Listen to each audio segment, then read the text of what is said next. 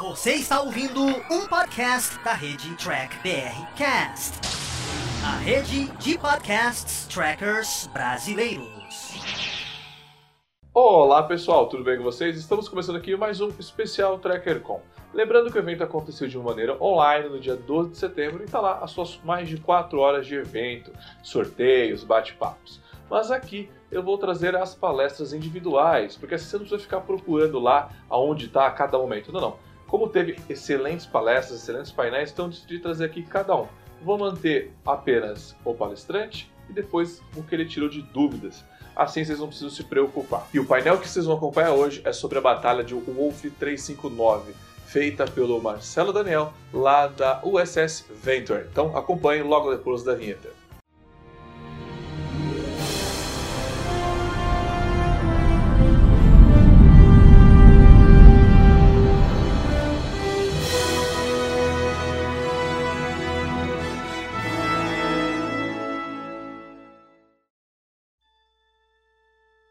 Fãs do universo de Jornada das Estrelas. Estão participando da TrekCon. Eu trago aqui para vocês uma palestra muito interessante sobre a Batalha de Wolf 359. Sou Marcelo Daniel, o M. Daniel, como é conhecido, o SS Venture, e trago para vocês aqui essa palestra muito interessante. Vamos lá. Então vamos falar um pouquinho como é, a importância dessa, dessa batalha, né?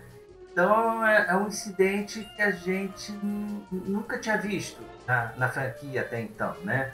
Uma armada, naves da frota estelar enfrentando um inimigo. Que no caso aqui são os Borg, né? É a incursão Borg território da Federação, né? E é apresentada num episódio que é o último episódio da terceira temporada da série Nova Geração e o primeiro da quarta temporada. Então, o episódio se chama The Best of the Both Worlds, que é parte 1, parte 2. Sendo que a batalha em si é citada, é falada, mas não é mostrada em momento nenhum no episódio que é a parte 2. Tá? É aquela coisa, o pensamento de você perder 39 naves da Federação de uma vez só para um cubo Borg, né? É, permeou a, a, imaginação de todo mundo, né? E, como eu te falei, não é mostrada a cena de batalha. E só um campo de destroços né, que a Enterprise encontra depois de que aconteceu a batalha. Né? Então, essa batalha realmente só vai ser vista no episódio piloto da série Deep Space Nine, chamado O Emissário, Harry. E ele é, traz realmente a, a, o ponto de vista de quem participou da batalha. Né? No caso, a nave USS Saratoga, que era onde o primeiro, primeiro oficial era o então tenente-comandante Benjamin Sim. Então, em 2367, né, 40 naves da Federação vão interceptar o corpo Borg né, numa estrela, né, é, no meio de caminho, no meio do caminho, vamos dizer assim, né, é chamado Wolf 359. Mas já era bem perto do setor da Federação. A gente vai ver lá mais à frente essa estrela, inclusive, existe no nosso universo real, tá? E é, é, a, aconteceu, né? Mais extraordinário, inclusive na primeira parte do episódio, né? É a assimilação, ou seja, o sequestro do capitão Jean-Luc Picard. Né? E isso tudo faz com que os Borges tenham uma certa vantagem no, no decorrer da batalha. Que ao assimilar nosso querido Jean Picard, eles acabam por conseguir planos táticos da federação né, até então. Então, vamos falar, vou começar a falar um pouquinho agora da que eu chamo de prelúdio da batalha, é justamente o que aconteceu, né? Então eles são chamados, o SS Enterprise é chamado para investigar é, a colônia, né? Chamada Nova Providência, que a gente deixou de se comunicar, né? Chegando lá, eles determinam que realmente existe a possibilidade de terem sido os Borges praticamente sacou fora a colônia toda do planeta. Né?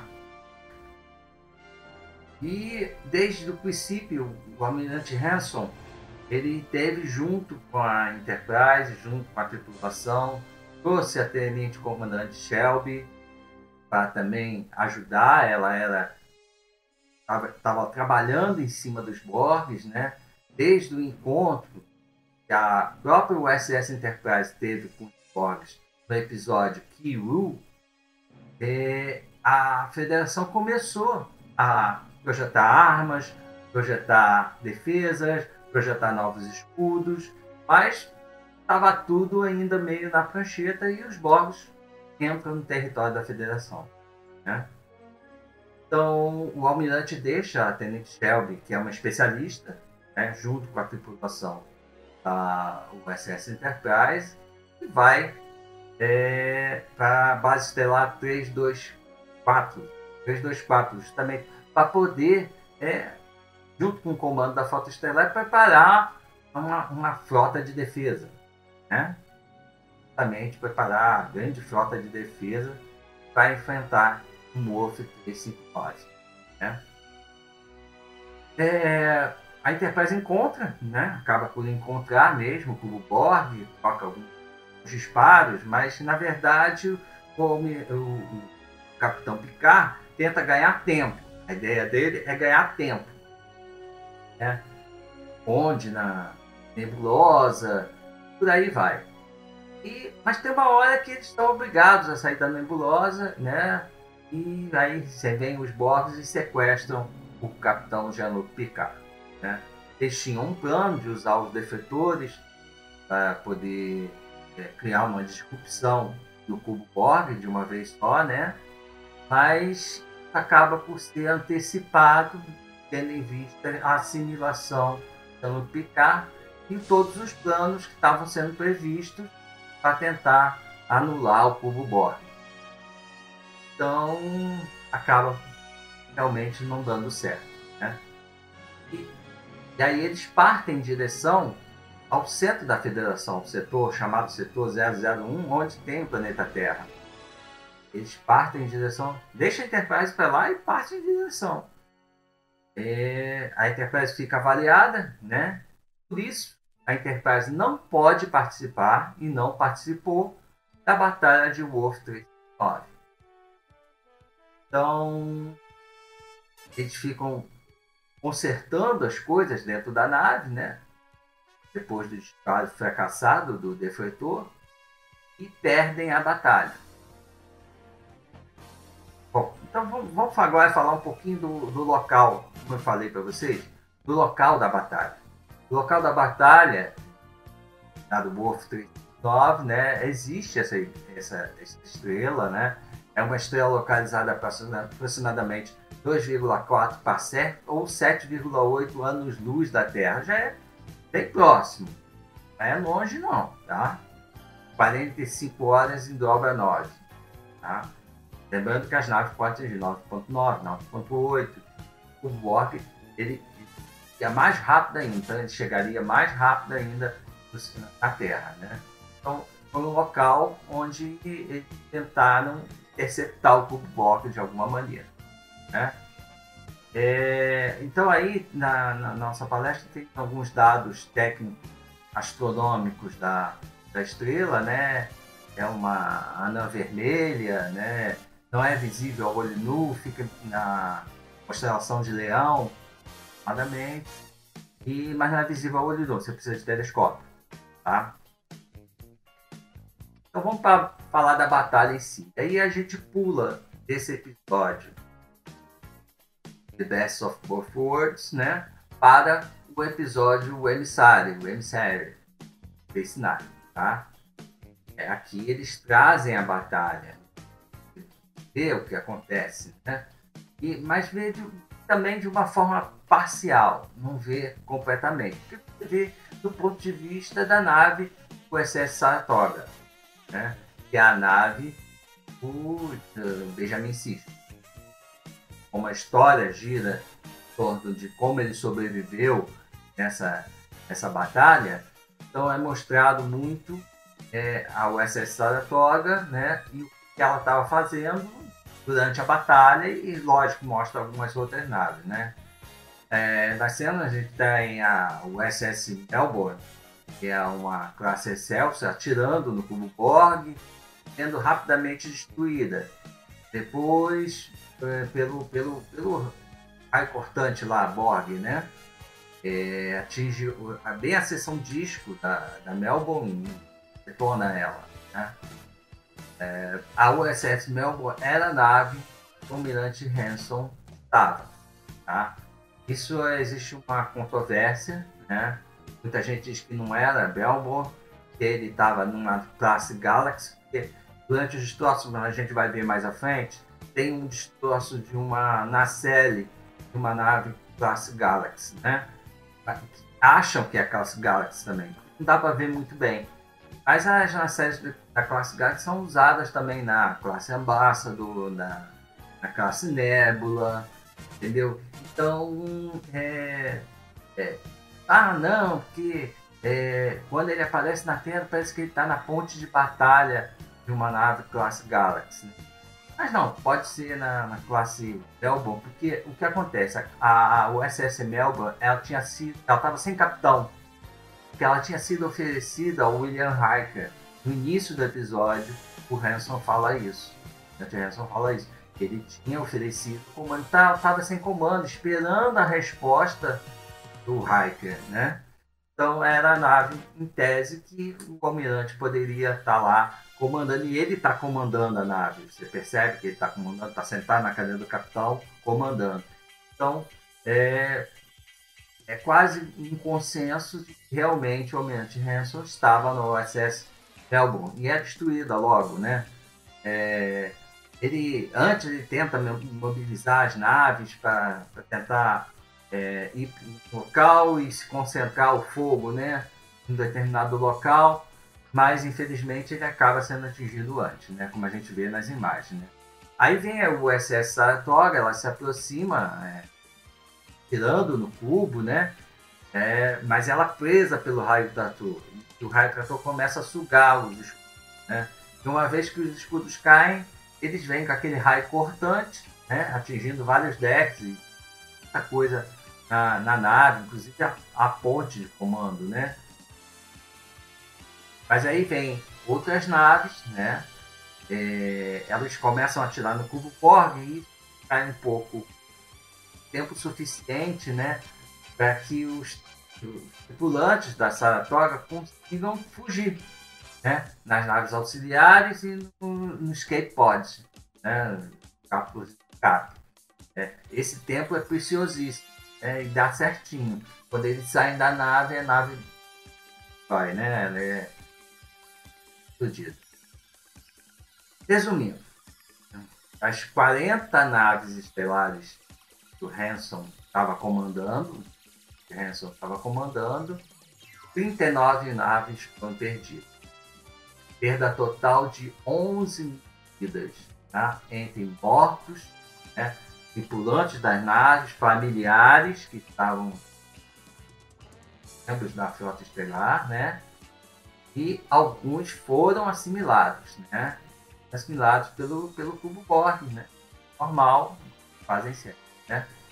É, mas tem um detalhe, todos esses humanos, outras raças, foram assimilados em Wolf 359, eles morreram depois quando a Enterprise consegue destruir o cubo Borg já em órbita do planeta Terra, tá? Então, é, mas alguns conseguiram escapar, entre eles o nosso é, tenente comandante, né, na época, né, Benjamin C. Filho de aqui a gente tem, e aí eu quero ressaltar aqui um probleminha que teve, continuidade, vamos. É, tem um episódio chamado Unity, da terceira temporada da, da série Voyager.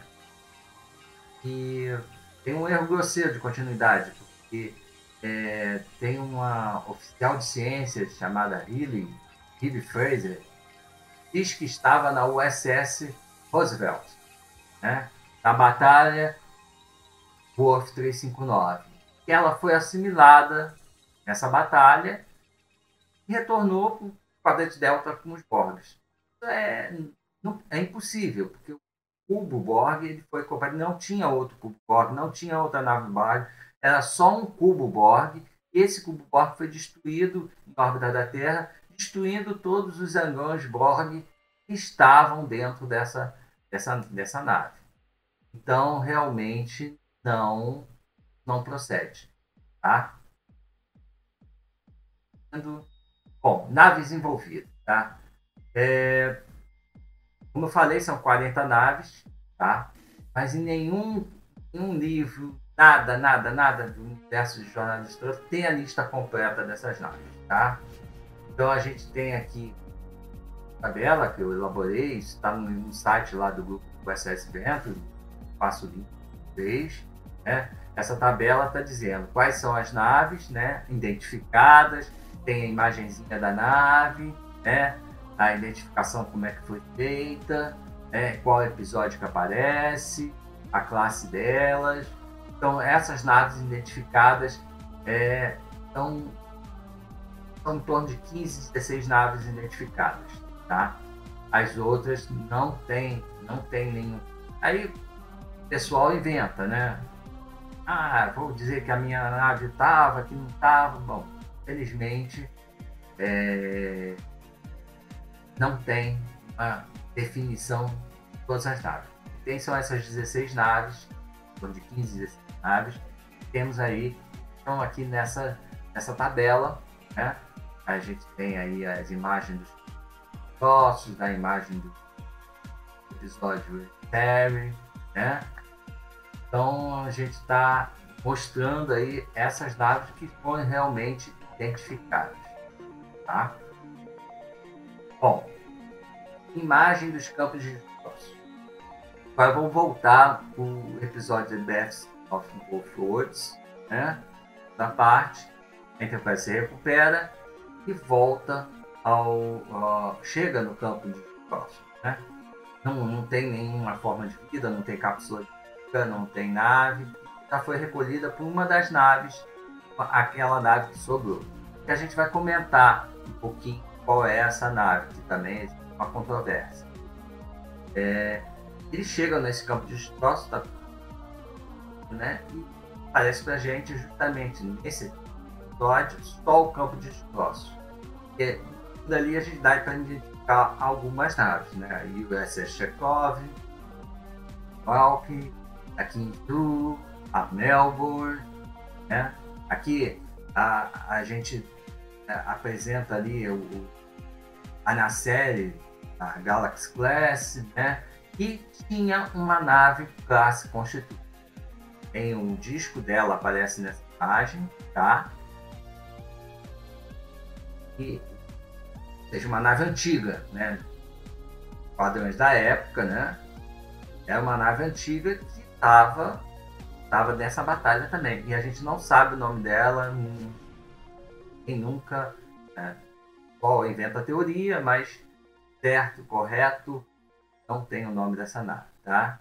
Então, a Princeton, a USS Buran, tá? E aqui a gente tem, é, como eu falei para vocês, é, a, a parte da engenharia da, de uma Constitution Class. Então, viu o disco e viu a parte da engenharia. Então, realmente tinha uma nave Constitution Class. Né? Mas, infelizmente, não, a gente não sabe qual é e aonde, né? como que ela veio parar. Realmente a gente não sabe. Ela estava entre as, as 39 naves destruídas. Né? E aqui mais uma imagem do campo Sócio, isso, a Buran, né? Firebrand, essas naves. Uma nave classe Nebula também destruída. Bom, Qual a nave sobrevivente? Né? Não tem essa informação, não é citado em nenhum episódio de nenhuma série de Star Trek, tá? Foi citado qual era a nave que realmente saiu, não ilesa, né? Porque daí foi destruída, mas foi a nave que recolheu os sobreviventes, né? Que é uma nave importante no final das contas, né? É, o especialista começou a desenvolver teorias, né? Então, a, a teoria mais bem aceita é uma grande maioria, né, todo mundo aceita, que foi a USS Endeavour, né, a classe Nebula também, tá? E por quê? Porque a, é, é, tem uma passagem em um episódio chamado Scorpion, tá? onde a Janeway Forbes e ela vai escutar registros antigos de capitães que encontraram com os Borgs. E ela se depara com registro né, do capitão Amazov, que era o capitão da USS Endeavour. Né? Como os registros da USS Voyager são de 2371, né, que foi quando eles partiram do quadrante Delta, né, é, não teve nenhuma batalha entre, entre a Federação e os Borgs nesse período de 2367 a 2371. Então, é, aquele registro que o capitão fez foi da batalha de Wolf 359. E essa nave ela aparece também na batalha é, em 2373, no filme Primeiro Contato. Aquela batalha que o Picard toma o comando, ela estava lá também. Então, essa é a nave que sobreviveu, né? Considera que foi a nave que sobreviveu ao, ao Wolf 359 e ela que recolheu todos os sobreviventes. Bom, consequências da batalha, né? É, a gente tem aí é, é, que a frota começou a desenvolver um programa, né, de armas, defesa, de naves, justamente para tentar antecipar uma possível invasão dos Borgs, né? Mas essa invasão né? Essa primeira invasão em 2377 pegou o pessoal meio de calça curta. Né? Ainda não tinha tudo preparado. Né? Então, é, daí foi, né? os taleiros começaram a produzir novas naves, né? inclusive Benjamin Cisco, depois da batalha, ele foi trabalhar nos taleiros em Marte, né? para construir justamente novas naves de batalha tanto que ele depois pega um dos protótipos, que é o USS Defiant, para tentar, é, é, tentar ser a nave né, da Estação 9 para enfrentar o, domínio. Né? Nave com camuflagem, uma nave potente, uma nave tem dentes, né? tem garras, né? Fala, né? muitas vezes, muito torpedo, torpedo de plasma. Bom, ou seja, é, a, a federação teve que sair daquela, daquela linha diplomática muito boazinha para se preparar para coisa, uma luta. Veio logo depois a, a guerra com o domínio, né? Então, realmente eles estavam no caminho certo, tinham que realmente se preparar, tinham que realmente ter naves, né? de exploração, mas também naves de poder de fogo, de poder de escudos, né? silenciados. Né? A própria Tenente Shelby, depois do, do episódio, ela vai com o setor tático para justamente treinar os oficiais táticos para situações de batalha, principalmente situações de batalha com os Borgs, né? e acaba ajudando na guerra do domínio também. Né? Então é isso. É, a gente fica por aqui, né? Eu gostaria de agradecer ao pessoal do Diário de Capitão o convite, né? Estar tá aqui para falar um pouquinho dessa batalha. É uma batalha que me chama muita atenção. Eu sempre gostei muito dessa batalha, sempre curioso para ter um, realmente um desfecho dessa batalha, né? Então, agradecer ao pessoal do Diário do Capitão. Muito legal estar aqui na TrekCon. E Vida longa e próspera a todos. Olá, amigos da TecCom. Estou aqui para responder umas perguntinhas de vocês. Espero que tenham gostado da, da palestra. Foi feita com muito carinho.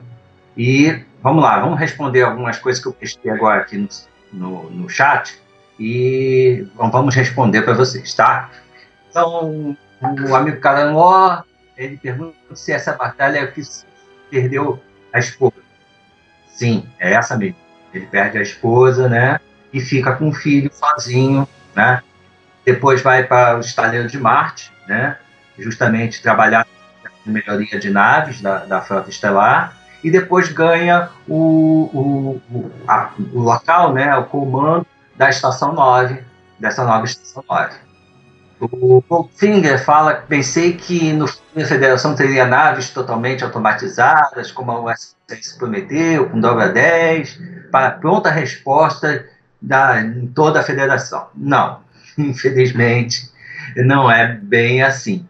Né? A gente é, tem um desenvolvimento de naves, lógico que a tecnologia vai evoluindo, né?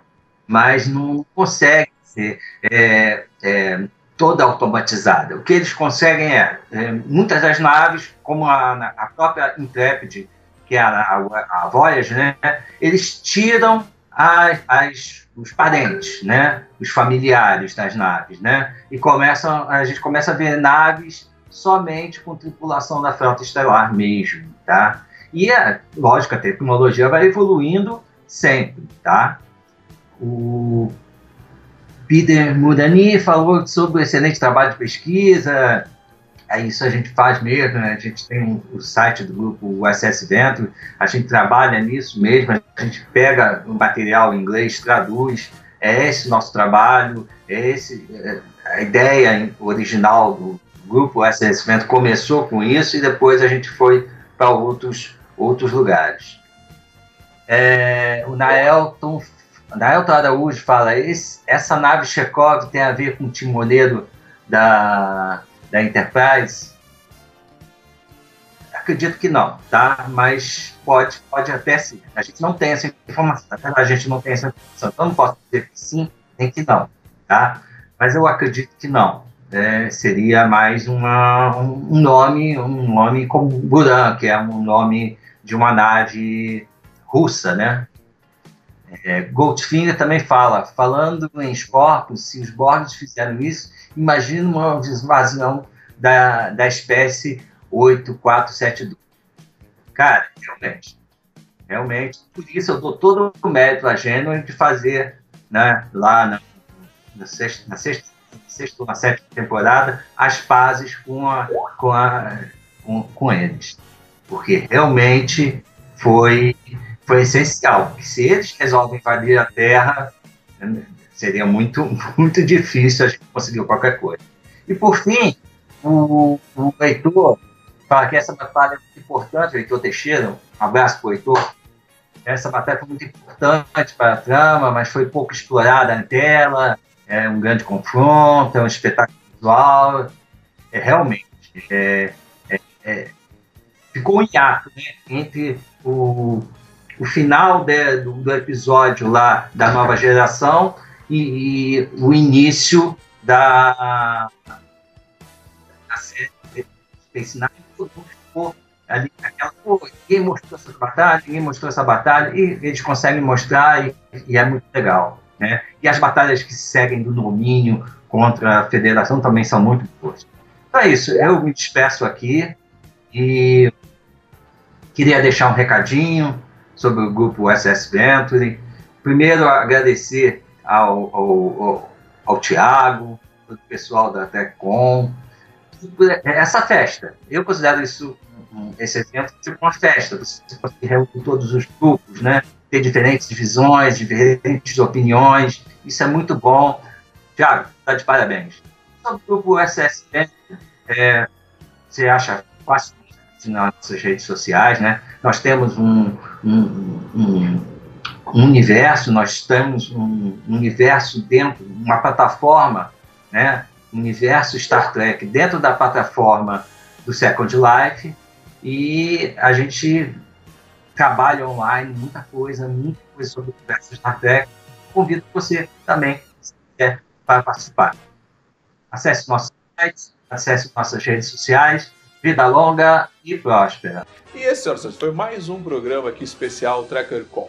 Você que não pôde acompanhar ao vivo, tá aqui, ó, cada painel aí desleixado para você acompanhar aí melhor, você tem que ficar lá procurando ao vivo. Lembrando que o ao vivo está lá disponível no Diário do Capitão. E esse programa especial você também encontra via podcast, lá no Trek BRcast.